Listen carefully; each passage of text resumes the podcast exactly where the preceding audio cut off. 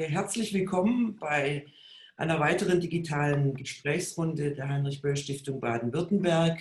Mein Name ist Heike Schiller. Ich bin die Vorsitzende des Vorstands, des ehrenamtlichen Vorstandes, das muss man immer dazu sagen, und freue mich über Ihr und euer Interesse an unserer Gesprächsreihe aus der Pandemie in die Zukunft radikal, mutig, alternativ, in der wir uns bisher mit Fragen der Wirtschaft von morgen beschäftigt haben, auch mit Fragen der Pflege und mit ähm, anderen Fragen, die wir Ihnen dann im Nachgang noch vorstellen werden, weil wir auch noch in diesem vor der Sommerpause noch zwei interessante Gesprächspartner haben. Ich möchte Ihnen, wenn ich darf, Petra Olschowski vorstellen, die Staatssekretärin im Ministerium für Forschung, Wissenschaft und Kunst ähm, Baden-Württemberg. Die 55-Jährige hat nach dem Abitur zunächst eine Lehre als Einzelhandelskauffrau im Kunsthandel absolviert, anschließend Kunstgeschichte und Germanistik studiert, war dann Redakteurin bei, den Stuttgarter, bei der Stuttgarter Zeitung. Dort hat sie sich als bekennender Fußballfan und Kennerin der Materie erst im Sport, dann in der Innenpolitik und schließlich im Feuilleton ähm, getummelt und war dann ab 2002 Geschäftsführerin der Kunststiftung Baden-Württemberg GmbH und wurde in 2010 die erste Rektorin der Staatlichen Akademie der Bildenden Künste in Stuttgart. Nach der Wahl 2016 hat Winfried Kretschmann, der Ministerpräsident des Landes Baden-Württemberg, sie als parteilose Staatssekretärin für Kunst und Kultur in sein Kabinett geholt. Sie ist seit ähm, geraumer Zeit inzwischen auch Mitglied bei der Heinrich-Böll-Stiftung und der, bei der Grünen Partei. Als politische Quereinsteigerin kann man sie nur, noch, nur eigentlich nur als Glücksfall für die gesamte baden-württembergische Kulturlandschaft bezeichnen. Lebens- und Berufserfahrung haben sie zu einer Streiterin für Kunst und Kultur, die für den Zusammenhalt unserer Gesellschaft so ungeheuer relevant sind, werden lassen. Und was schon vor der Krise deutlich sichtbar wurde, ist seit April diesen Jahres noch deutlicher geworden. In Baden-Württemberg haben Kunst und Kultur einen ausgesprochen hohen Stellenwert sowohl in der Spitze wie auch in der Breite. Dafür steht Petra Olschowski mit zugewandter Beharrlichkeit, Durchsetzungskraft und starker konzeptioneller Denke. Ich freue mich, wenn wir jetzt ähm, mindestens 20 Minuten von Petra Olschowski Interessantes zu ihrem Weg in der Kulturpolitik durch, durch beinahe, hätte ich gesagt, durch schwarzes Land Ja, ähm, herzlichen Dank. Herzlichen Dank. Ich nehme das, ich nehme das einfach auf, äh, den Zuruf, äh, liebe Heike, und äh, freue mich, dass ich da bin. Herzlich willkommen. Äh, für diejenigen, die jetzt aktuell Zeit haben oder sich dann auch zu einem späteren Zeitpunkt dazuschalten. Ähm, wir sind ja ohne Zweifel in einer besonderen Situation und wir hören in diesen Zeiten auch immer, dass die Krise, mit der wir es zu tun haben, das Virus, Corona, den Blick auf die Welt verändert. Viele reden vom Brennglas, manche sagen, es ist ein Lupeneffekt, also positive wie negative äh, Situationen, die, die schon vorher da waren, werden anders sichtbar und anders begreifbar. Und der Blick auf das Gesamte ändert sich einfach im Moment. Ich habe mich trotzdem entschieden, heute Abend erstmal damit zu beginnen, was, was vorher war und was bleibt und was ist äh, ungeachtet des Virus und dann vielleicht im Laufe ähm, darauf zu kommen, welche Veränderungen jetzt gerade stattfinden und was das bedeuten könnte. Also das heißt, ich würde gerne mit dem Blick, der, der jetzt auch geprägt ist von dem, was wir aktuell erleben, auf das zurückgucken, äh, was da ist oder auf das gucken, was da ist auch weil vielleicht einige Zuhörerinnen und Zuhörer äh, nicht sich so gut auskennen mit der baden-württembergischen Kunst- und Kulturszene. Ähm, grundsätzlich kann man sagen, dass äh, Baden-Württemberg ein, ein Bundesland ist, das im Bereich Kultur eigentlich traditionell stark aufgestellt ist. Es ist ein Land, das, ähm, Heike Schiller hat es gesagt, bei der Begriffe wie Exzellenz und Vielfalt, Breitenkultur ähm, nebeneinander stehen. Ein Land, das äh, mit äh, Stuttgart, Karlsruhe, Mannheim, Freiburg, Ulm einige große Zentren hat, in denen kulturell viel passiert, aber eben auch ein Land, das sehr, sehr stark ist mit Kulturangeboten in den ländlichen Räumen, das eine ausgeprägte Amateurszene hat in fast allen Bereichen, im Theater, in der Musik, sehr, sehr stark, ein großes ehrenamtliches Engagement äh, deutschlandweit wirkende Kunst- und Musikhochschulen, acht Stück, so viel hat kein anderes Bundesland. Und ähm, ein Land, das in den letzten Jahren den Zuschuss für Kunst und Kultur deutlich erhöht hat.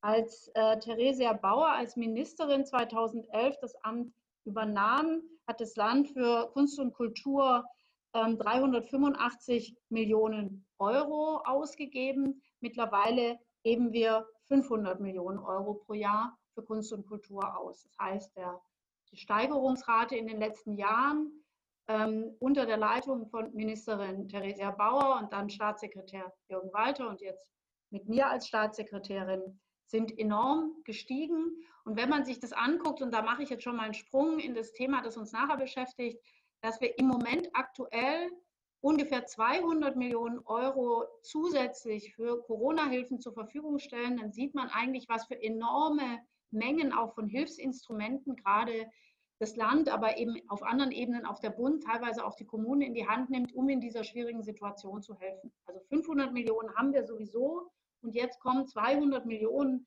dazu, ähm, also ein bisschen weniger als die Hälfte für die akute Situation, auf die ich nachher nochmal dazu komme. Wir haben natürlich sehr viele Institutionen, die institutionell gefördert werden. Wir haben Programmförderlinien. Häufig sind die Kommunen unsere Partner in der Förderung.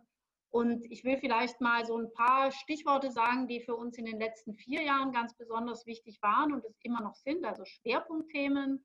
Das ist zum einen die kulturelle Bildung. Es hat sich jetzt gezeigt, wieder in dieser Zeit, wie wichtig das ist, weil wir halt bestimmte Bevölkerungsgruppen gilt auch für die Schulen, aber es gilt eben auch für die Kultur, im Moment fast gar nicht erreichen über die Angebote oder auch in der Schließungsphase über die Angebote, die dann eben digital oder ähm, in, in, der, in Form von Büchern oder DVDs oder CDs oder was auch immer zur Verfügung steht. Also Menschen, die nicht schon den Bezug haben, da wird es ganz schwer, sie zu erreichen äh, in einer Zeit der Isolation. Äh, wie gesagt, parallel zu dem, was bei den Schulen ist. Das Thema war mir von Anfang an ein ganz großes Anliegen, weil ich einfach glaube, dass es immer wichtiger wird, dass die verschiedenen ähm, Gruppen in unserer Gesellschaft sich auch im kulturellen Leben widerspiegeln. Und ich war sehr froh, dass es uns gelungen ist, in diesem Jahr im Haushalt tatsächlich das Kompetenzzentrum kulturelle Bildung als eine neue Einrichtung ähm, zu schaffen, neu zu schaffen. Äh, auch das verzögert sich jetzt etwas durch Corona, aber verzögert sich nur und ist nicht aufgehoben. Das heißt, kulturelle Bildung, junge Menschen erreichen aber nicht nur, sondern eben auch Senioren, äh, Gruppen aus der ganzen Gesellschaft, ob jetzt mit Migrationshintergrund oder ohne, interkulturell, kulturell, glaube ich, ist eine zentrale Aufgabe, die wir immer noch haben, weil unsere Kultureinrichtungen über viele Jahre hinweg einfach sehr fokussiert ein bestimmtes Publikum angesprochen haben. Ein zweites Thema ist ein Medium, mit dem man, glaube ich, auch das erste erreichen kann, nämlich das Thema Digitalisierung. Als ich vor viereinhalb Jahren ins Amt kam, haben viele Leute eher irgendwie Gänsehaut gekriegt, wenn man den Begriff in den Mund genommen hat für die Kultur.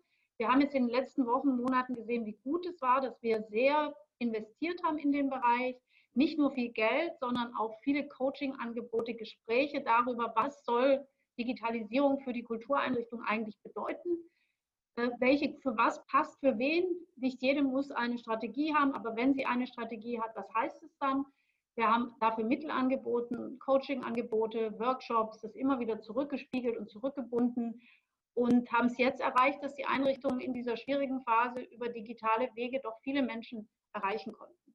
Und für mich ist das ein Beispiel dafür, dass Kulturförderung nicht nur Förderung durch Geld ist, sondern dass es Strategien gibt, Heike Schiller hat es vorhin konzeptionell gesagt, Strategien gibt, die die Szene stärken durch die richtigen Weiterbildungsangebote, durch die richtigen Kommunikationsstrukturen, durch das Hinterfragen der Strukturen, die man verwendet um dann natürlich auch über Geld und Stellen zu reden. Wir konnten die Einrichtungen jetzt auch, was Stellen angeht, tatsächlich unterstützen in diesem Haushalt. Aber das kann man alles erst, wenn man vorher einen bestimmten Weg durchlaufen hat und eine genaue Zielrichtung hat, in die man will. Ein Thema, das für uns auch ganz wichtig gewesen ist und an Bedeutung gerade, sage ich mal, auf einem, über eine andere Linie wieder in die Diskussion kommt, ist die Frage, wie gehen wir mit unserem kolonialen Erbe im Kulturbereich um? Baden-Württemberg war das erste Land, das äh, Kulturobjekte an Namibia zurückgegeben hat. Wir waren letzten Früh, Früh, Frühjahr, Februar vor einem Jahr in Namibia und haben eine Bibel und eine Peitsche von Henrik Witboy, einem wichtigen äh, namibischen Widerstandskämpfer gegen die Kolonialmacht, an Namibia zurückgegeben in einem großen Festakt. Es war eine sehr eine wichtige Erfahrung, auch weil wir uns von Anfang an entschieden haben, es geht nicht nur um Rückgaben, sondern es geht auch darum, wie arbeiten wir in Zukunft zusammen, wie kommunizieren wir.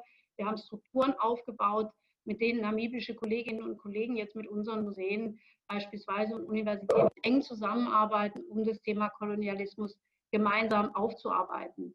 Bei der ganzen Diskussion, die wir gerade zum Rassismus führen, spielt dieses, der ganze Bereich des kolonialen Denkens wieder eine große Rolle ähm, und drückt wieder nach oben. Und es zeigt sich halt einfach, dass die deutsche Gesellschaft so damit beschäftigt, den Nationalsozialismus aufzuarbeiten, erst sehr spät dazu gekommen ist, auch das eigene koloniale Denken und äh, die eigene koloniale Vergangenheit in den Blick zu nehmen und, äh, und tatsächlich auch darüber nachzudenken, wie das unseren Blick heute immer noch prägt. Und deswegen glaube ich, das wird ein zentrales Thema bleiben. Äh, ganz besonders wichtig. Auch hier spielt übrigens das Digitale eine wichtige Rolle, weil die digitalen Plattformen die Möglichkeiten sind, dass man international zusammenarbeiten kann und kooperieren kann, ohne dass man immer gleich ins Flugzeug steigen und reisen muss. Also auch ein Thema, das uns ganz wichtig ist und mir auch ganz wichtig ist. Und ich glaube auch gesamtgesellschaftlich die Kultur hier wirklich die große Aufgabe hat, diese Diskussion am Laufen zu halten. Und vielleicht noch als einen letzten wichtigen Punkt.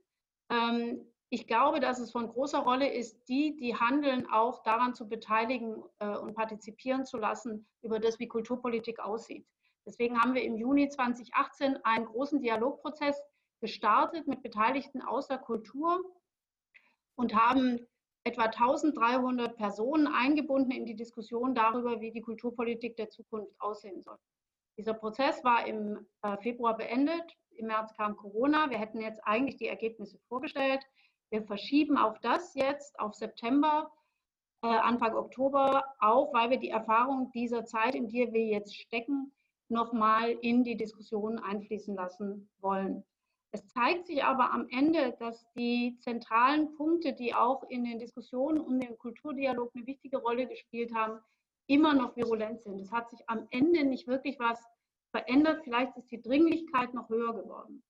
Und zu den wichtigen Themen gehört eben eine andere Form von Partizipation, auch weitere Teile der Gesellschaft. Wir selber, auch ich muss sagen, wir binden viel zu selten zum Beispiel die Jugendlichen ein in die Frage, wie Kultur der Zukunft aussehen soll. Wir sagen immer, das sind die Schulen, die sind dafür zuständig, aber eigentlich müssen wir uns viel stärker damit auseinandersetzen, das ganze Thema Ehrenamt spielte eine ganz große Rolle in den Diskussionen. Die Frage einer stabilen Finanzierung, nicht nur für die Einrichtungen, sondern auch für die Künstlerinnen und Künstler selbst, war natürlich ein ganz zentrales und wichtiges Thema, aber auch die Frage, wo die Verbündeten für die Kunst sind.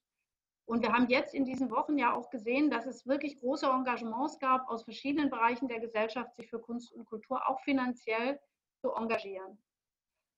Ähm, wir werden diesen Dialog jetzt also abschließen und ich komme da sicher nachher nochmal drauf zurück und werden im Herbst dazu eine Publikation vorlegen. Wir haben in Foren diskutiert, in sehr unterschiedlichen, sehr diversen Diskussionsformaten. Es war hochinteressant und spannend und hat sehr, sehr viel in Bewegung gebracht. Es hat aber auch uns geholfen, diese schwierige Zeit jetzt zu überstehen, weil diese Formate, wie wir sie hier haben, nämlich online miteinander zu sprechen, dadurch konnten wir sofort anknüpfen an die tatsächlichen Verfahren und, und Workshops und Dialoge, die wir vorher hatten.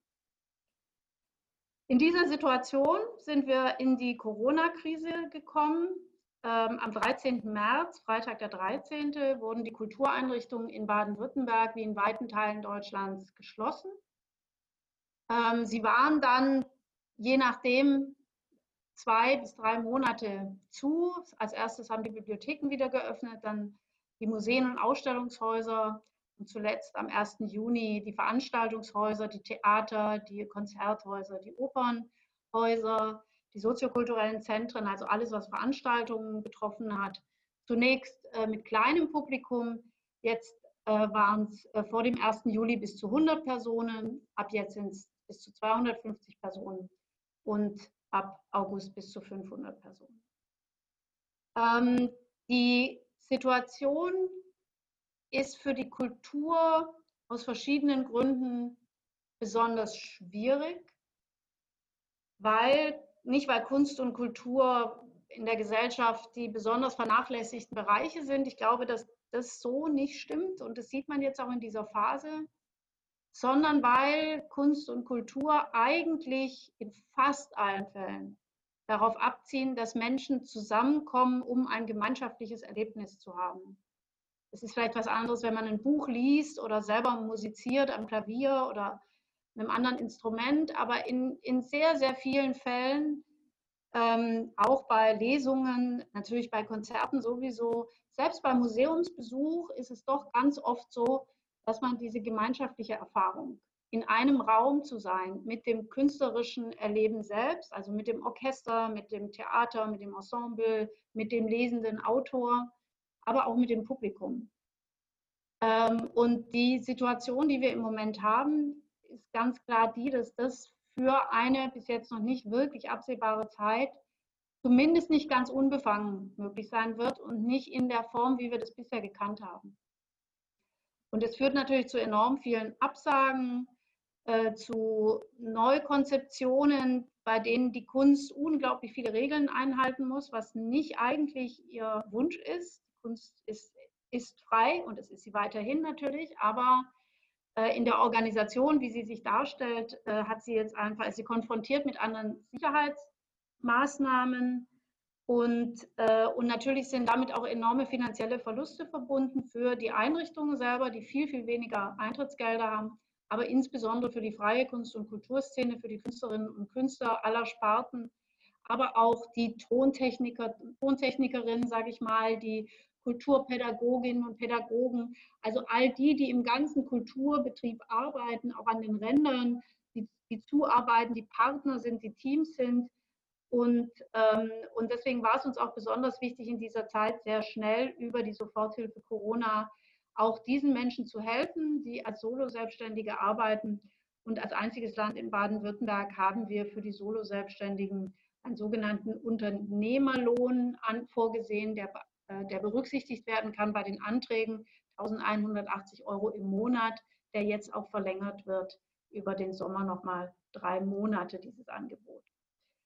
Ähm, das sind äh, Situationen, die eben für die Kulturszene schon eine große Erschütterung darstellen. Und meine Erfahrung ist, dass es dabei nicht nur um Geld geht und um das finanzielle Risiko und die Verluste, sondern dass es tatsächlich auch darum geht, dass Kunst natürlich auch davon lebt, dass es den Dialog mit dem Publikum gibt, dass der Musiker, die Musikerin, Schauspieler, Schauspielerin auf der Bühne spürt, was im Publikum passiert und eigentlich über diese, diesen Dialog und diese Resonanz auch die eigene Arbeit weiterentwickelt. Ähm, und von dem Applaus lebt oder auch mal von dem Bu, aber einfach da drüben auf der anderen Seite des Orchestergrabens oder der Bühne ist ein anderer und sind andere, die mit einem in, sagen wir vielleicht, in eine Schwingung, in einen Austausch, in eine Dynamik kommen. Und äh, deswegen erlebe ich schon, dass die äh, Not nicht nur das Finanzielle betrifft, sondern wirklich auch diesen fehlenden Austausch.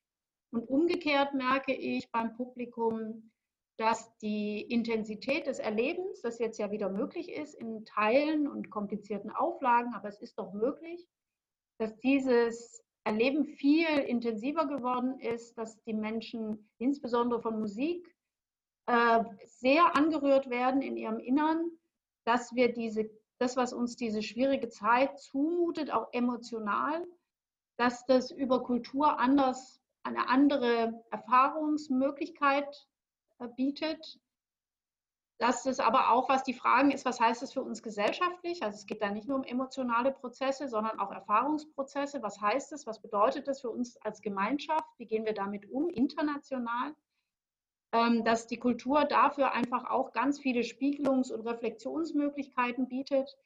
Und äh, ich doch den Eindruck gehabt habe, dass den Menschen die Kultur in diesen Wochen wahnsinnig gefehlt hat. Und wir merken das auch daran, dass die Hilfsprogramme, die wir jetzt aufgelegt haben, das sind vor allen Dingen Projektförderprogramme, aber auch Nothilfeprogramme, die jetzt schon seit drei, vier Wochen laufen, dass wir unglaublich viele Antragsteller haben, äh, unglaublich viele Bewerbungen von Menschen, die jetzt wieder anfangen wollen, äh, Programme zu machen und, ähm, und sich um Unterstützung bewerben. Und ich freue mich, dass es auch in einem großen Umfang uns gelingt, diese Unterstützung zur Verfügung zu stellen. Und äh, ich denke, daraus ergeben sich jetzt vielleicht auch noch mal ein paar Gesprächspunkte, die man aufgreifen kann oder Fragen äh, in dieser Gesamtsituation. Ähm, vielleicht kann ich jetzt für den ersten Moment mal damit schließen, dass ich schon sehr viel Angst erlebe in der Kultur, Unsicherheit, wie es weitergeht, große Sorge, dass enorme Sparprogramme auf die Politik zukommen und dass man natürlich bei der Kultur sparen wird. Das ist die die Sorge, die da ist. Es ist die Angst, dass das Publikum nicht zurückkommt, insbesondere die älteren Menschen. Es gibt ja doch einige kulturelle Bereiche in der klassischen Musik beispielsweise, wo das Publikum eher ein bisschen älter ist, äh, dass sie möglicherweise nicht mehr kommen, weil sie Angst haben vor der Krankheit oder merken, dass es auch bequem ist zu Hause auf dem Sofa. Viele Vereine haben Angst, dass die Mitglieder wegbrechen, dass das ehrenamtliche Engagement nicht mehr so gewährleistet ist. Natürlich haben manche auch Angst, krank zu werden und solche Schäden davon zu tragen, dass sie ihre Arbeit vielleicht nicht mehr richtig ausüben können. Ähm, also es gibt eine ganz, ganz große Verunsicherung und ähm, ich habe in den ersten Wochen, die mich auch persönlich, muss ich sagen, sehr, sehr erschüttert haben und sehr beunruhigt haben, für mich selber immer gedacht, es ist kein Krieg. Also wir haben alles und ich glaube, das gilt immer. Wir haben alles, wir müssen es nicht wieder aufbauen, wir müssen die Häuser wieder aufsperren und dann geht es wieder los. Aber wir müssen, es ist nichts zerstört. Und ich bin sehr, sehr zuversichtlich, das sehe ich jetzt einfach auch in den Wochen, dass diese ganzen Ängste unbegründet sind. Das Publikum kommt wieder, es kommt jetzt schon wieder und es kommen auch die Älteren wieder und es kommen neue Junge, die man noch gar nie gesehen hat, die plötzlich übers Internet äh, die Einrichtung entdeckt haben. Ähm, und ich erlebe auch in der Politik, muss ich sagen, in Baden-Württemberg im Landtag und in der Landesregierung eine äh, für mich manchmal durchaus erstaunliche Unterstützung, eine große Unterstützung und ein großes Commitment gegenüber den, der Kunst in dieser Zeit. Es war ein wichtiges Thema in vielen Debatten. Und es gibt eine große Unterstützung auch für unser Hilfspaket und für die finanziellen Mittel, die wir jetzt zur Verfügung stellen, bis hin zum Ministerpräsidenten. Und insofern glaube ich schon, dass wir noch, dass wir jetzt Geduld brauchen. Das wird das sein, was am meisten von uns gefordert wird. Geduld, aber auch die Fantasie, neue Wege und Möglichkeiten zu finden, und ich glaube eigentlich, dass wir da gut aufgestellt sind und dass uns das gelingt. So viel vielleicht erstmal zum Anfang. Ja, Petra Olschowski, da bedanken wir uns herzlich für diesen, für diesen interessanten und überblicksartigen Aufschlag über die Kulturpolitik im Land Baden-Württemberg, wie sie war, wie sie ist und wie sie vielleicht wieder werden kann. Ähm, ich will vielleicht geschwind anschließen, weil noch keine Fragen im Chat sind. Ich sage nochmal, wie das geht. Wenn ihr mit eurem Cursor und Sie mit eurem Cursor auf diesem ähm, Tableau euch bewegt, kommt unten in der Mitte der Begriff Chat. Wenn ihr da draufklickt, dann ähm, könnt ihr da ähm, reinschreiben. Und ganz rechts kommt noch F und A. Und hier ist schon eine erste Frage von ähm, Peter Jakobait, aber das werde ich noch kurz zurückstellen. Ähm, mir, für mich war es tatsächlich so, ich habe das nicht für möglich gehalten, aber als, es, als die Staatstheater dieses wunderbare ähm, Stück durch, die, durch alle Häuser ähm, für einzelne Personen ähm, gemacht haben, ich, mir fällt jetzt gerade der Titel nicht mehr Parcours. ein. Parcours. Ja, dieser Parcours mit diesem Shakespeare-Zitat. Ähm, äh, ich bin nach über zwei Monaten ähm, Enthaltsamkeit dort rausgekommen und habe tatsächlich äh, zum ersten Mal, glaube ich, in der Öffentlichkeit geweint. Daran sieht man einfach, was, was sozusagen in, den, in der Seele und den Sinnen ähm, gefehlt hat. und wie notwendig das ist, ähm, dem wieder, wieder auf die Beine zu helfen. Ich würde ganz, und, aber ich habe gleichzeitig auch gesehen, da ist, besteht eine Chance für ganz neue Formate. Ich glaube, dass die Häuser auch solche neuen Formate ähm, jetzt ausprobieren. Ich denke an das, was die Stuttgarter Oper am letzten Wochenende gemacht hat. Ähm, und auch neue Formate in dem, in dem von, von euch aufgelegten Programm des Kultursommers 2020. Ich würde gerne nochmal haben, dass du vielleicht versuchst, diese, diese Entwicklungen, die auch tatsächlich in den Morgen weisen können, ähm, nochmal aufzuzeigen und auch nochmal zu erzählen, was der Kultursommer 2020 mhm. ist, weil sicherlich auch Menschen vom Land, die das nicht so wirklich mitkriegen, mhm. mhm. äh, ja. vielleicht auch noch einen Antrag stellen wollen bis 15. Juli. Ja, genau. Das, es gibt noch jede Menge Möglichkeiten für Anträge, die man stellen kann. Also ich, ich versuche vielleicht nochmal zu sagen, wir haben uns eben in dieser Situation, es gab einfach zwei große Themenfelder, die wir uns angucken mussten. Das eine war organisatorisch, wann öffnet was, unter welchen Bedingungen. Und da gibt es viele Probleme und vielleicht einige, die jetzt auch zuhören, die sagen, oh Gott, diese 1,50 Meter Abstand, es funktioniert einfach nicht, wir können viel zu wenig Leute unterbringen. Ist jetzt im Moment aber einfach noch so, wird sich vielleicht auch ändern, aber jetzt gerade ist es halt die Regel. Ich sage mal, das war das eine, wie öffnen wir wann, was, unter welchen Bedingungen und daran arbeiten wir auch fast täglich weiter. Also es wird dauernd überprüft, ob das alles noch so sinnvoll ist oder nicht. Und das Zweite ist, wie schaffen wir es, dass die Ideen, die da sind in der Kulturszene, mit diesen Problemen umzugehen, wie können wir finanziell unterstützen? Wie können wir ermutigen, umzusetzen und nicht zu sagen, wir schließen das Haus, was manchmal günstiger wäre, also im Sinne von finanziellen, billiger einfach, zumachen, Kurzarbeit, ähm, dann macht man kein Minus. Ja? Aber Kultur kostet immer Geld. Ich meine, ein Theater ist immer billiger, wenn man es zusperrt, auch in normalen Zeiten. Ein zugesperrtes Theater ist das billigste Theater. Aber dafür haben wir das Theater ja nicht oder das Museum oder die Konzerthalle, sondern sie ist ja dafür da, dass sie Programm macht. Und jetzt eben mit weniger Einnahmen durch Eintritt. Und wir haben uns eben äh, zwei Dinge überlegt. Das eine musste ganz, ganz schnell gehen, weil wir wussten, äh, wir können jetzt nicht viele politische Wege brauchen. Wir müssen den Leuten sofort helfen, wenn sie in diesem Sommer noch was machen wollen. Und dadurch ist das Programm Kultursommer 2020 entstanden. Das ist ein Programm, bei dem man sich bewerben kann bei einer Jury mit Programmen äh, und Projekten, die jetzt noch in diesem Sommer stattfinden. Äh, wir haben jetzt morgen schon die dritte Jury-Sitzung innerhalb von fünf Wochen. Also es geht, äh, es wird ganz, ganz schnell. Die Anträge kommen an, die werden bearbeitet. Es gibt die Jury-Sitzung und es wird ausgewählt und dann auch ganz schnell ermöglicht, damit es jetzt sehr, sehr schnell geht. Und man kann sich eben auch noch äh, bis Mitte des Monats äh, bewerben für dann die dritte Jury-Sitzung. Wenn das abgelaufen ist, greift aber sofort das zweite Hilfsprogramm, das heißt Kunst trotz Abstand, äh, mit etwas mehr Fördervolumen von 7,5 Millionen Euro insgesamt, bei dem wir dann die Projekte, die dann ab Herbst in der Regel stattfinden, unterstützen.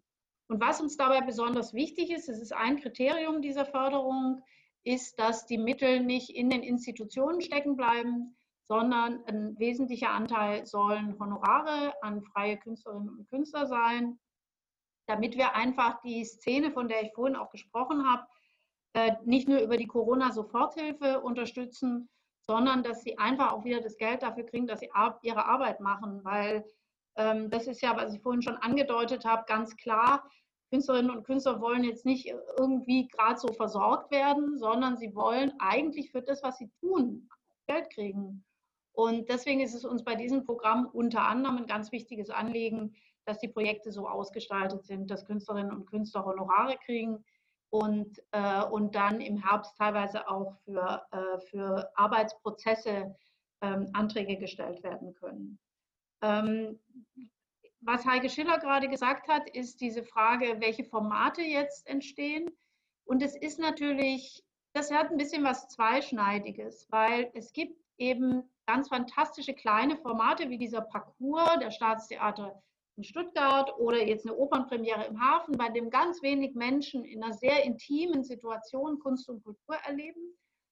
Aber es hat natürlich auch immer die Gefahr des Ausschließens, weil es sind eben nur ganz wenig, die es tun können.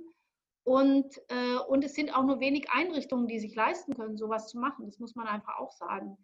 Trotzdem finde ich, dass, die, dass der Ideenreichtum dessen, wo Kultur plötzlich stattfindet. Ich denke an die Balkonkonzerte, die jetzt ja an vielen Orten in Deutschland stattgefunden haben. In den ersten Wochen der Krise Musiker musizieren auf dem Balkon zu den Leuten, die unten vorbeigehen. Ähm, viel mehr findet Open Air und im Freien statt. Ähm, diese neue Art Publikum zu setzen, nämlich mit Abstand, führt auch dazu, dass Orchester plötzlich sich mitten in den Raum setzen, das es ja zum Teil auch schon gibt in den Konzerthallen, aber auch in anderen Räumen, setzen sich mitten rein und das Publikum sitzt außen rum. Sie gehen in Pflegeheime und in Krankenhäuser. Äh, sie überlegen sich am Flughafen eins zu eins Konzert, also ein Musiker, ein Zuhörer, äh, in einer, in einer Situation, die überhaupt sonst nicht für hochgradig äh, und hochwertige klassische Musiker interessant gewesen wäre. Also neue Orte, neue Formate, direktere Kontakte. Das, glaube ich, ist durchaus was, was, womit man jetzt Erfahrungen sammelt und was das, glaube ich, schon auch als ein Format eine neue Qualität bekommt und bleiben wird. Ich sage immer ein Aber, nicht weil ich, ich finde das absolut wichtig und richtig und gut und, und wir unterstützen das und ich finde es super, auch persönlich ganz toll. Aber ich sehe natürlich auch, dass es Einrichtungen gibt, die das nicht leisten können. Ja, weil das ein, also in verschiedenster Hinsicht, personell, finanziell, weil diese, gerade die kleinen Formate, die wohl durchdacht sein wollen, manchmal ein größerer Aufwand sind, als wenn man eben das klassische Theater abspielt äh, oder die, das klassische Konzert und damit ganz viele Leute erreicht und eine Party machen kann. Also deswegen muss man schon gucken, wo das passt. Und da, wo das das tut, gibt es aber wirklich neue Formen und ich glaube auch für die Künstlerinnen und Künstler eine andere Erfahrung. Äh, ich habe zum Beispiel auch so ein 1 zu 1 Konzert, äh, so konnte ich, durfte ich anhören. Ähm, es gab die Situation, dass man eben an verschiedenen Orten in der Stadt diese Konzerte wahrnehmen konnte und man konnte dann spenden für die Deutsche Orchesterstiftung, die ähm, ja einen Fonds eingerichtet hat, um Musikerinnen und Musikern zu helfen. Und, ähm, und, das, äh, und es war interessant, weil ich fragte den wo ich da äh, war. Es war ein, äh, ist ein schöner kleiner Kunstraum in Stuttgart-Cannstatt. Und ich fragte den Künstler, der den macht, warum denn da eine Tempodose neben dem Stuhl steht. Und dann sagt er, ja, weil die Erfahrung ist, dass die, Leute eben weinen. Und dann ist doch besser, das Tempo ist gar nicht da und sie müssen nicht irgendwie da rumschniefen. In Corona-Zeiten auch nicht so angemessen. Und äh, da habe ich gedacht, das ist wirklich toll. Ja. Es ist plötzlich durchziehen die Musiker. Es gibt Hofkonzerte in Höfen, äh, es gibt Theaterstücke in ganz anderen, wie gesagt, Oper im Hafen, auf schwimmenden Inseln. Also es ist unglaublich, was allen gerade einfällt und was für Ideen sie haben. Ähm, und, äh, und da, wie gesagt, da glaube ich schon, dass einiges bleiben wird. Ähm, und das ist auch wichtig und gut so. Nur mal zu diesem Kultursommer was nachfragen und nochmal auffordern, auch Fragen zu stellen. Ähm, der Kultursommer 2020 hat, wenn ich das richtig gelesen habe, bereits fast 100 Projekte unterstützt ähm, im ganzen Land.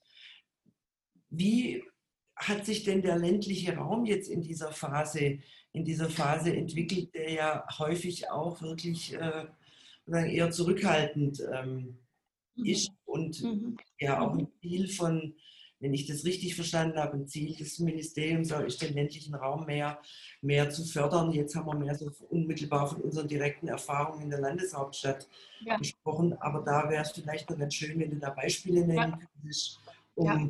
Das zu vertiefen. Ja, also tatsächlich gibt es ganz, ganz viele Projekte und gerade Projekte aus den ländlichen Räumen, die wir auch beim Kultursommer äh, jetzt gefördert haben und die stattfinden können die ja nochmal an, eine ganz andere Möglichkeit haben, äh, vor Ort Teil von Gesellschaft zu sein. Äh, das funktioniert ja nochmal in ganz anderen äh, Feldern. Es gibt da, es gibt eine breite, also es gibt ein breites professionelles Feld, das da unterwegs ist. Es gibt auch diese Mischformen, halb professionell mit Amateuren zusammen. Wir haben sehr, sehr große Festivals in kleinen Orten, die jetzt dann doch in abgespeckter Form stattfinden können mit, äh, gerade wenn sie Open Air sind, gibt es eigentlich gute Möglichkeiten, Angebote zu machen. Ähm, das, ist ein, äh, das ist eigentlich, würde ich sagen, das Hauptformat. Also gerade auch in den ländlichen Räumen sehr, sehr viele Veranstaltungen Open Air.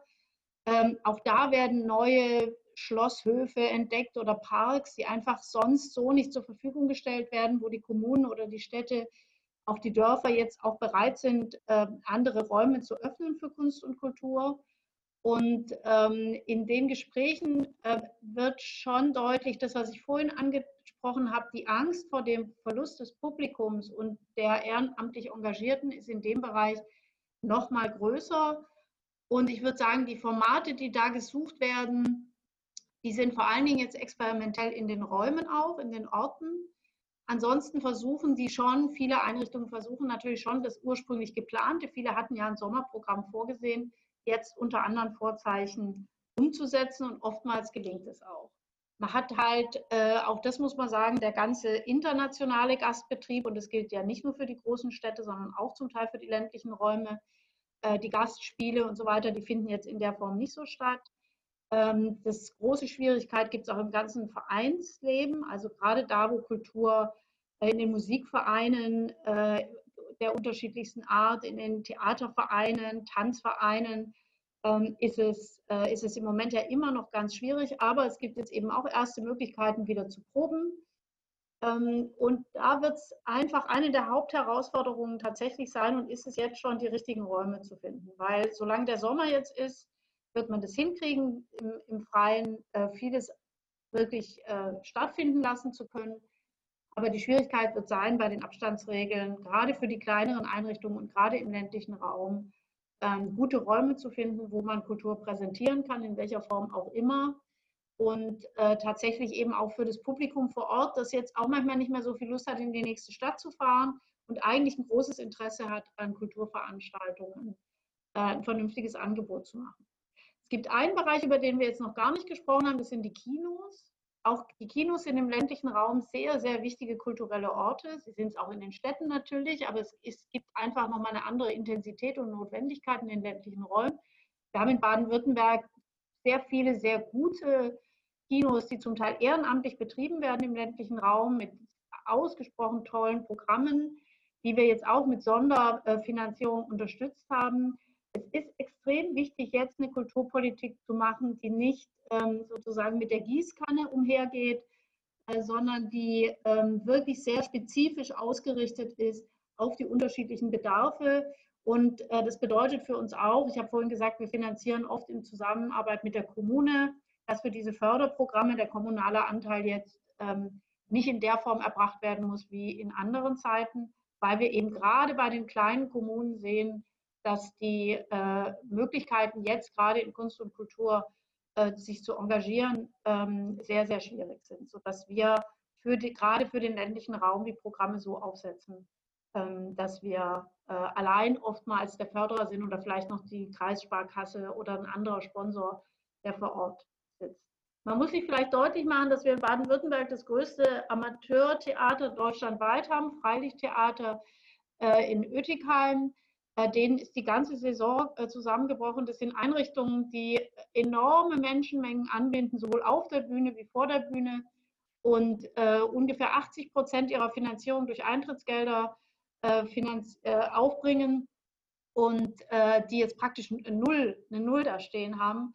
Da ist es natürlich ganz, ganz wichtig, dass wir mit dem Nothilfeprogramm, das wir dann auch zur Hilfe für solche Einrichtungen jetzt haben, ähm, tatsächlich unterstützen. Und da werden wir uns vermutlich mehr in den, auf den ländlichen Raum werden konzentrieren müssen als auf die Städte.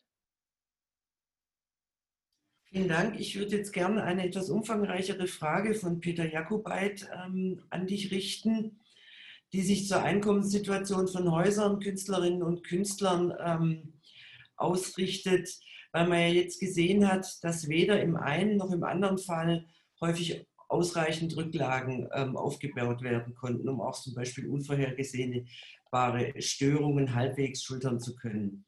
Und zum einen liegt es daran, sagt er, ähm, dass sozusagen durch, das, durch die vermehrte Projektförderung ähm, für die Künstler einfach nicht möglich ist. Und zum anderen wird offenbar, dass das Problem einer strukturellen ähm, Unterfinanzierung noch nicht gelöst ist und er fragt sich, da gibt es da eine grundlegende ähm, Umorientierung und eine Frage, die er noch gestellt hat, stelle ich dann noch später, aber das ist, glaube ich, mal das der zentrale Punkt. Hast du es verstanden?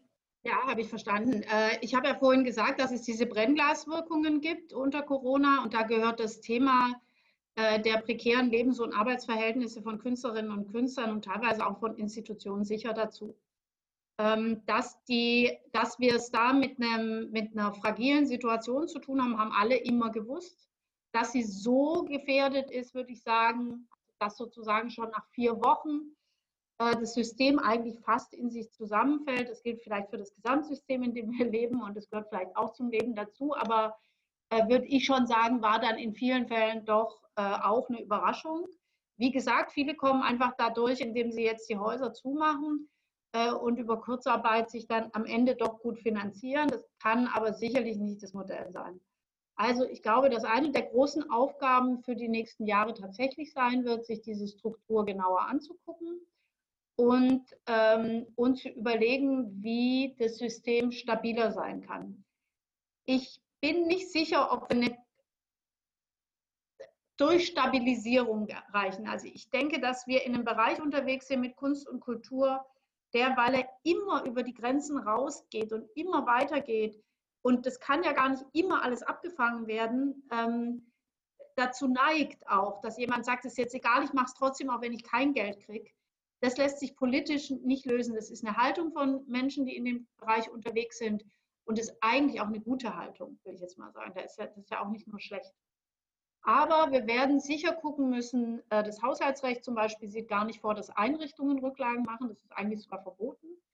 Äh, das bedeutet jetzt eben auch, die Einrichtungen hatten wenig Geld, weil sie wenig Rücklagen haben.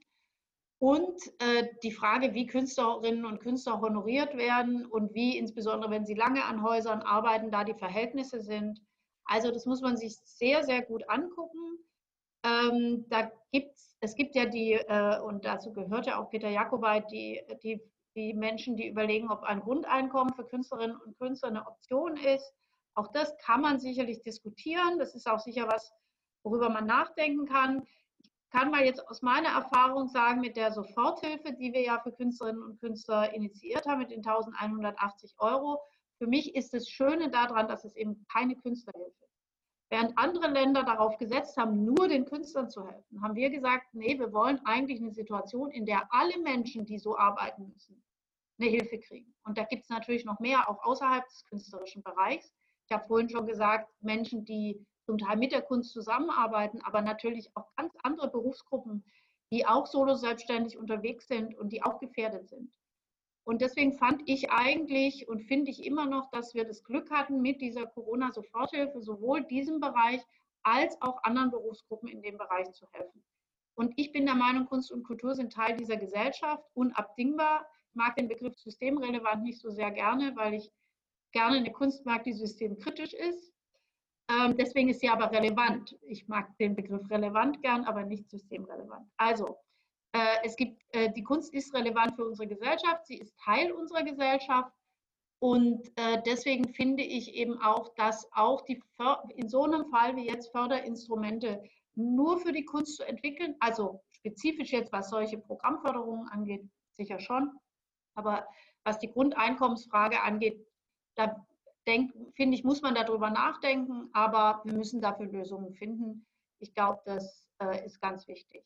Und was die Projektförderung angeht, äh, die Peter Jakobait angesprochen hat, ähm, dieser Kulturdialog, den wir geführt haben, der ist nicht nur entstanden, weil ich Lust hatte, mich zu unterhalten, sondern weil wir eine Kulturkonzeption vorliegen haben, äh, der, äh, der vorhergehend, also vor 2011, der CDU-Landesregierung damals, Kultur 2020, die äh, jetzt eben mit 2020 abgelaufen ist. Und ich wollte über den Dialogprozess auch die, über die Zukunft dieser Konzeption reden.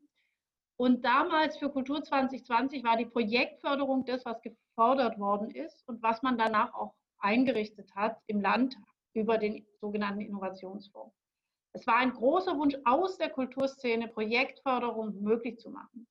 Heute wissen wir, dass es ein wichtiges Instrument ist, aber dass es zum Teil die Verhältnismäßigkeiten zwischen institutioneller Förderung, also der festen Förderung für eine Einrichtung und der Förderung für nur ein Projekt, dass das in einem gewissen Missverhältnis steht.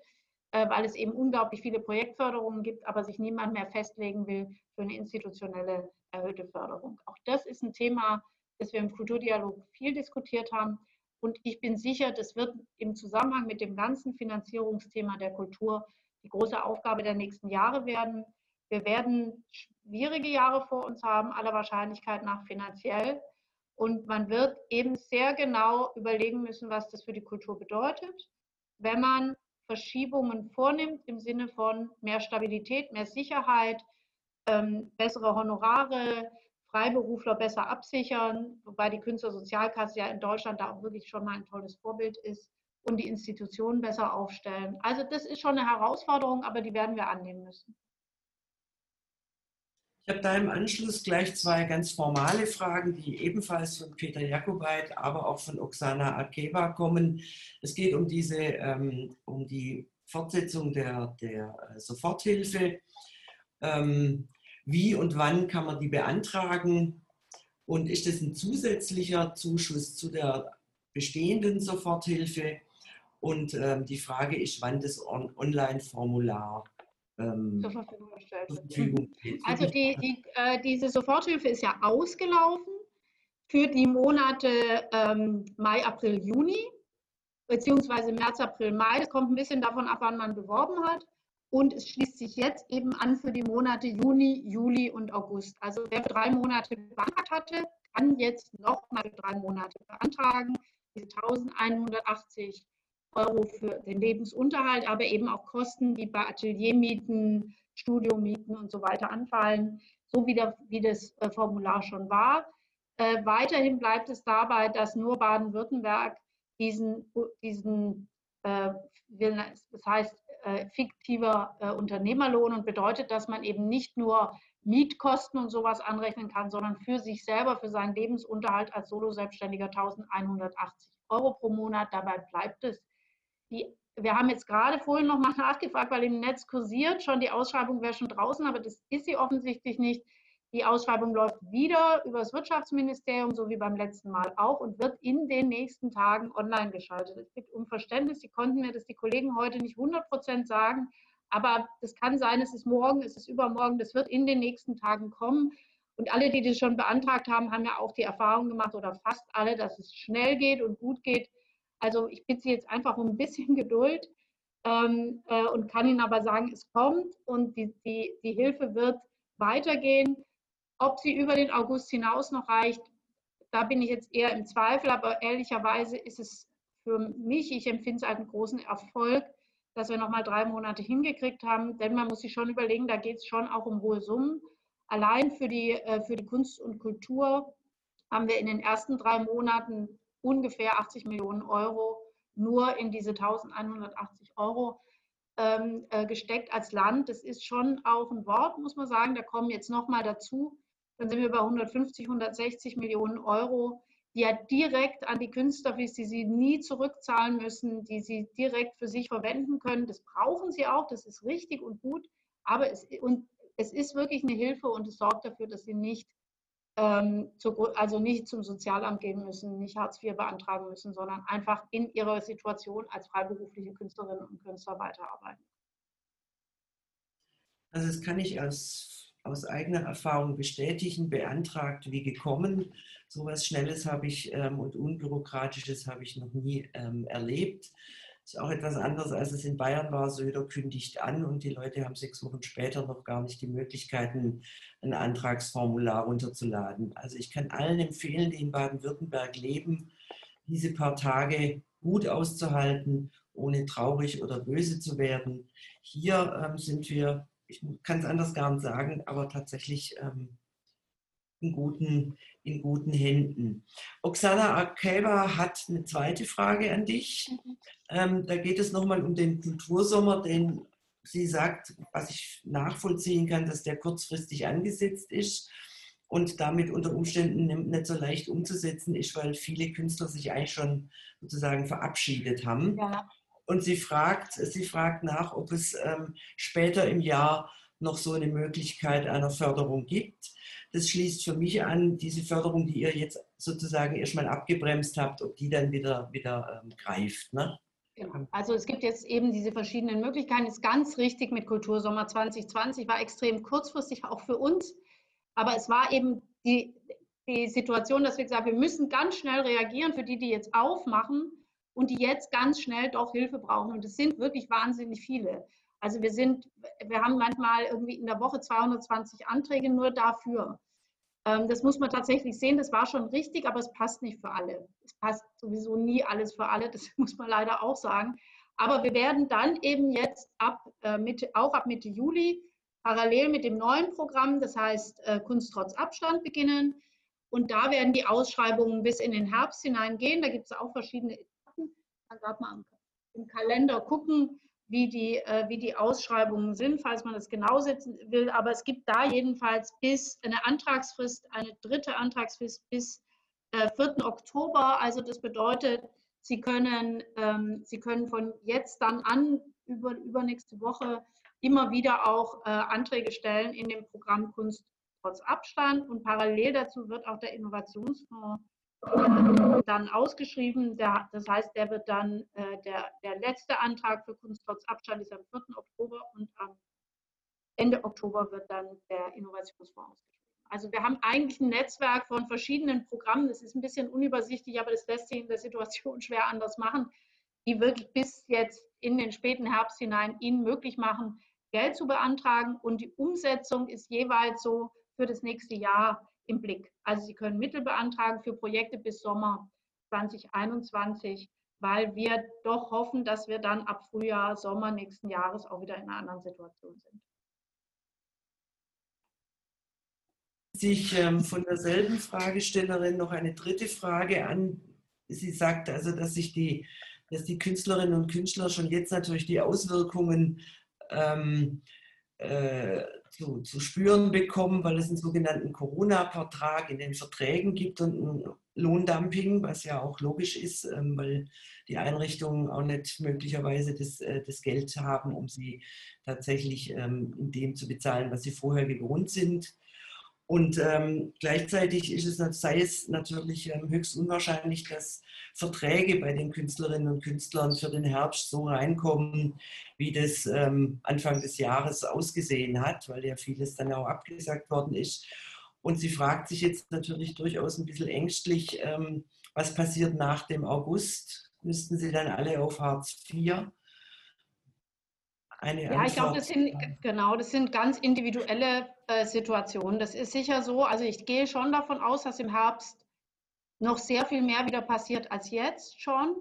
Mich wundert es mit dem Lohndumping, ehrlich gesagt, also weil das eigentlich, also ähm, das wäre jedenfalls nicht das, was wir wollen. Ich habe es vorhin gesagt, wir fördern eigentlich insbesondere die Künstlerhonorare. Äh, runtergehandelte Honorare ist schwierig. Also auch da gibt es Unterschiede, ehrlich gesagt, weil Künstlerhonorare können alles Mögliche sein. Also es gibt auch durchaus sehr, sehr, sehr hohe Abendgagen. Also das muss man auch sagen. Da kann man vielleicht auch mal verhandeln. Aber bei Künstlerinnen und Künstlern, die irgendwie im 300, 400, 500 Euro Bereich sind, ähm, ist das sicherlich eine andere Situation. Es kann sein, dass es manchmal die Phase gibt, dass Veranstalter zwei Veranstaltungen an einem Abend machen, um mehr Publikum unterzukriegen und dann vielleicht sagen, sie wollen, dass man die zwei Veranstaltungen zu einem anderen Tarif macht, als jede einzelne sonst gewesen wäre.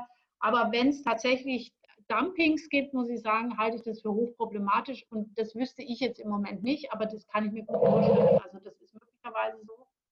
Und wie wir die Situation im Herbst jetzt äh, meistern, ich glaube, wir müssen da ein bisschen auch abwarten, was jetzt passiert. Es ist nicht ganz ausgeschlossen, wenn wir einen guten Sommer haben und wir ganz, also wenn die infizierten Zahlen weiter zurückgehen, dass wir durchaus die 1 Meter Abstände äh, einführen könnten, wie das Österreich und die Schweiz macht. Dann sind die Theater, dann wäre jeder zweite Platz zu besetzen, dann sind die Theater und die Konzerthäuser und so weiter eigentlich relativ schnell wieder ganz gut besucht. Die waren ja sonst auch nicht zu 100 Prozent ausverkauft, oftmals, muss man ja auch sagen. Dann kommen die Eintritte wieder rein. Also ich, ich, es ist im Moment nicht richtig überschaubar. Die Unterrichte finden wieder statt, also sowohl an den Musikschulen wie auch an den Hochschulen. Das heißt, auch die, die als Dozenten arbeiten, haben eigentlich in der Regel wieder ihre Arbeit und kriegen wieder ihre Honorare. Ähm, man muss sich das wirklich im Einzelfall angucken, aber ich glaube schon, dass es für viele auch im Herbst wieder losgeht, wenn das auch nicht einfach wird und wenn es weniger sein wird, als man sich mal erhofft hat. Ähm, aber das geht ja im Moment in ganz vielen Branchen, ganz vielen ähnlich. Wir sind da in einer schwierigen Phase und ich will das überhaupt nicht kleinreden, weil ich wirklich eigentlich seit, seit März daran arbeite, das abzufangen. Aber ich will auch darauf aufmerksam machen, wenn man mal über Ländergrenzen guckt, äh, wie die Situation in Frankreich ist, in Italien ist, in Spanien ist, dann glaube ich auch mit Bundesmitteln, die ja jetzt auch noch in die Kultur fließen, also enorme Mittel in der, in der, äh, vom Bund. Also da kann ich auch wirklich nur, falls hier Einrichtungen sind, die wenig Geld vom, vom Land oder der Stadt kriegen, also weniger als 50 Prozent Förderung von der öffentlichen Hand, äh, da kann ich nur jedem sagen, bitte sofort beim Bund bewerben, weil da das Windhund-Prinzip gilt, wer zuerst kommt, mal zuerst. Und äh, die Baden-Württemberger sind da leider immer sehr schlecht dabei, weil die vom Land so viel Geld kriegen, denken sie, sie müssen sich nicht beim Bund bewerben. Aber also das ist traditionell eher so. Aber ich würde wirklich alle, alle, alle bitten, sich die Bundesmittel zu holen, weil für Baden-Württemberg sind da ungefähr umgerechnet 140 Millionen Euro vorgesehen. Und wenn die nicht abgerufen werden, kriegen sie andere Bundesländer, was jetzt für die aus anderen Bundesländern interessant ist, die dazuhören. Aber für mich natürlich die Priorität ist, dass davon auch Geld nach Baden-Württemberg fließt. Also ich sage nicht, dass es im Herbst nicht weitergeht mit der Soforthilfe. Das wissen wir jetzt nicht. Aber die Wahrscheinlichkeit, dass wir das nochmal schaffen, weil es doch ein Kraftakt ist für den Haushalt, ähm, ist, ist bedingt, sage ich mal. Und die Hoffnung, dass wir im Herbst mit einem, wenn auch nicht hundertprozentigen Betrieb wieder weitermachen können, ist bei mir zumindest noch nicht ganz äh, abgeschrieben.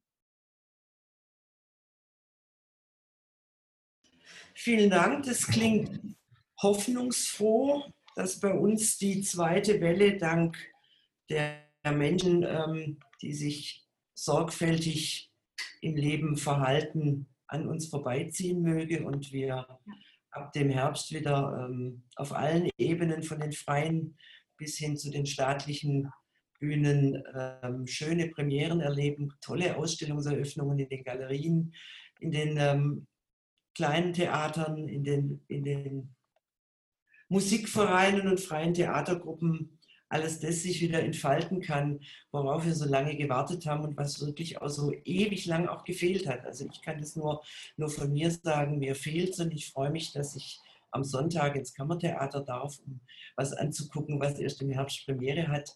Ähm, aber eine, eine Voraufführung und es macht mich total glücklich. Aber ich wünsche mir, dass nach der Sommerpause tatsächlich dieses Land so weit ist, dass es so weit wie möglich wieder öffnen kann. Ich freue mich, dass Petra Olschowski als Staatssekretärin alles im Blick hat und doch niemand und doch auch individuell natürlich nicht immer helfen kann, aber ähm, und das weiß ich, sich wirklich wahnsinnig anstrengt, dass wir ähm, hier jedenfalls so gut wie möglich rauskommen und dass Kultur in Baden-Württemberg jedenfalls kein Randphänomen ist, sondern im Mittelpunkt des gesellschaftlichen Seins steht und auch stehen soll. Deswegen plündert die Bundeskassen, damit es noch stärker wird. Und ich sage vielen Dank, einen schönen Abend, einen wunderschönen Sommer und möchte aber nichtsdestotrotz zum Abschied doch noch darauf hinweisen, dass wir ähm, da ist es, dass wir am 21. Juli um 18 Uhr, selbe Stelle, selbe Welle und auch wieder bitte mit Voranmeldung, ähm, Professor Andreas Zick von der Universität Bielefeld da haben, der sich zu der Frage des Gewaltausbruches in, in Stuttgart und wie sowas begegnet werden kann, perspektivisch etwas andere Antworten weiß, als wir sie jetzt in den letzten Wochen gehört haben. Mir war das wichtig, dass man den Diskurs ähm, darauf auch ein bisschen anders ausrichtet als ähm, auf äh, Sicherheitspartnerschaften. Ähm, und am 23. Juli widmet sich Dr. Michael Blum, Antisemitismusbeauftragte der Landesregierung, ähm, der Frage, wie neue Medien alte Verschwörungsmythen befeuern und was das gerade jetzt für unsere Gesellschaft bedeutet, auch im Zusammenhang durchaus mit all dem, was wir an Gewaltausbrüchen und Black Lives Matters Black Lives Matter ähm, erleben. Ich darf da ganz kurz, damit jemand, damit ihr bis dahin vielleicht auch was zu lesen habt, empfehlen. Oh, das geht jetzt hier nicht. Er hat ein wunderbares Buch geschrieben, warum der Antisemitismus uns alle bedroht. Und ich empfehle dieses als Lektüre ähm, auch ähm, unter dem Aspekt, dass wohl offensichtlich das Lesen eine Million Menschen verloren hat in den letzten drei Monaten. Sehen Sie zu, dass auch die Autorinnen und Autoren, dass die Buchhandlungen und die Literaturhäuser wieder gefüllt werden und unser Leben bereichern. Vielen Dank und einen schönen Abend. Bis nächste Woche oder nein, übernächste Woche. Ciao, ciao, danke. Ciao, danke, vielen Dank.